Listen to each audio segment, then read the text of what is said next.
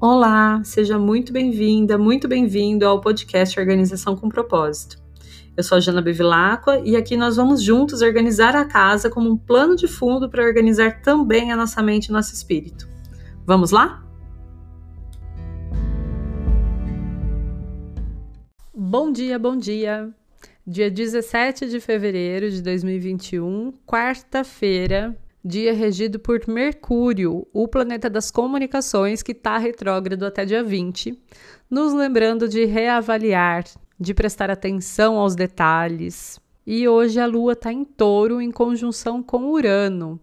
Então, hoje também pede um pouco mais de atenção por causa de possíveis imprevistos ou até coisas se quebrando porque Urano é um planeta que traz muitas coisas imprevisíveis. Por esses dias também está rolando uma quadratura entre Saturno e Urano, que está mais forte hoje, amanhã.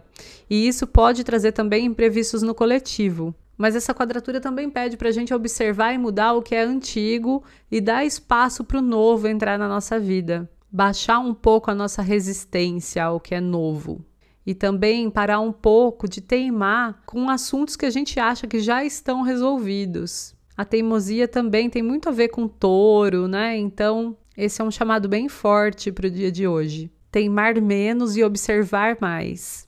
Por falar em touro, touro representa nosso pescoço, a garganta, os rins. Então hoje eu já vou começar aqui sugerindo o nosso ritual de autocuidado, porque é um ritual para o dia todo que seria encher uma garrafa d'água e se esforçar para bebê-la inteira até o fim do dia, dando amor, carinho e atenção para os rins.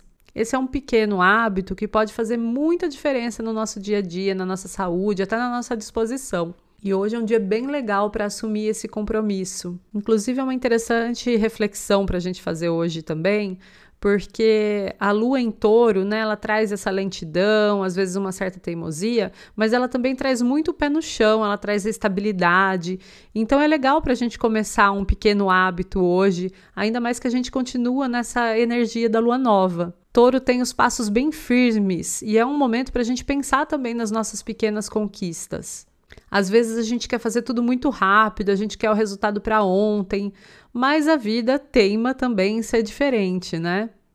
E hoje é um momento bom para a gente olhar, reconhecer os nossos pequenos passos, nossas pequenas conquistas e também assumir um compromisso de estabilidade, de comprometimento, de consistência nesses pequenos hábitos. Não precisa mesmo mudar tudo de uma vez. A gente pode ir com baby steps, com muita determinação. Para a tarefa de casa hoje, como Mercúrio é também o planeta que rege as comunicações elétricas, a gente também procura cuidar dos nossos aparelhos e das coisas eletroeletrônicos às quartas-feiras.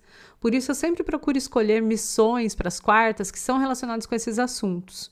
E hoje, já que a gente está na terceira semana do mês, a gente vai limpar os interruptores e as tomadas do quarto e banheiro das crianças ou de hóspedes ou do cômodo extra que você resolveu focar essa semana, se você não tiver esses outros dois ambientes na sua casa. E para fechar, a sugestão para quem está trabalhando hoje, que é focar em responder todos os e-mails e mensagens que precisem de atenção.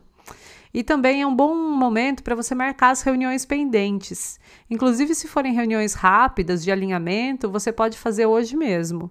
Hoje também é um bom momento para fazer ligações e resolver tudo que exige a comunicação, lembrando apenas que Mercúrio, embora seja o regente do dia, ele está retrógrado e pode trazer dificuldades de entendimento.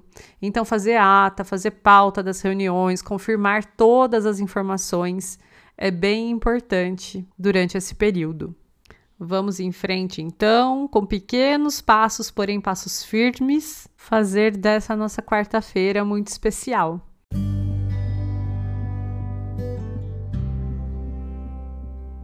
Muito obrigada por me escutar até aqui. Se você gostou desse episódio do podcast, eu convido você a compartilhar com seus amigos, com seus parentes ou com as pessoas que você conhece que estejam precisando de uma dosezinha de organização e de propósito na vida delas. E também a me seguir lá no meu Instagram, janabevilacqua, onde eu compartilho bastante sobre esses e outros assuntos. Muito obrigada mais uma vez e até o próximo episódio.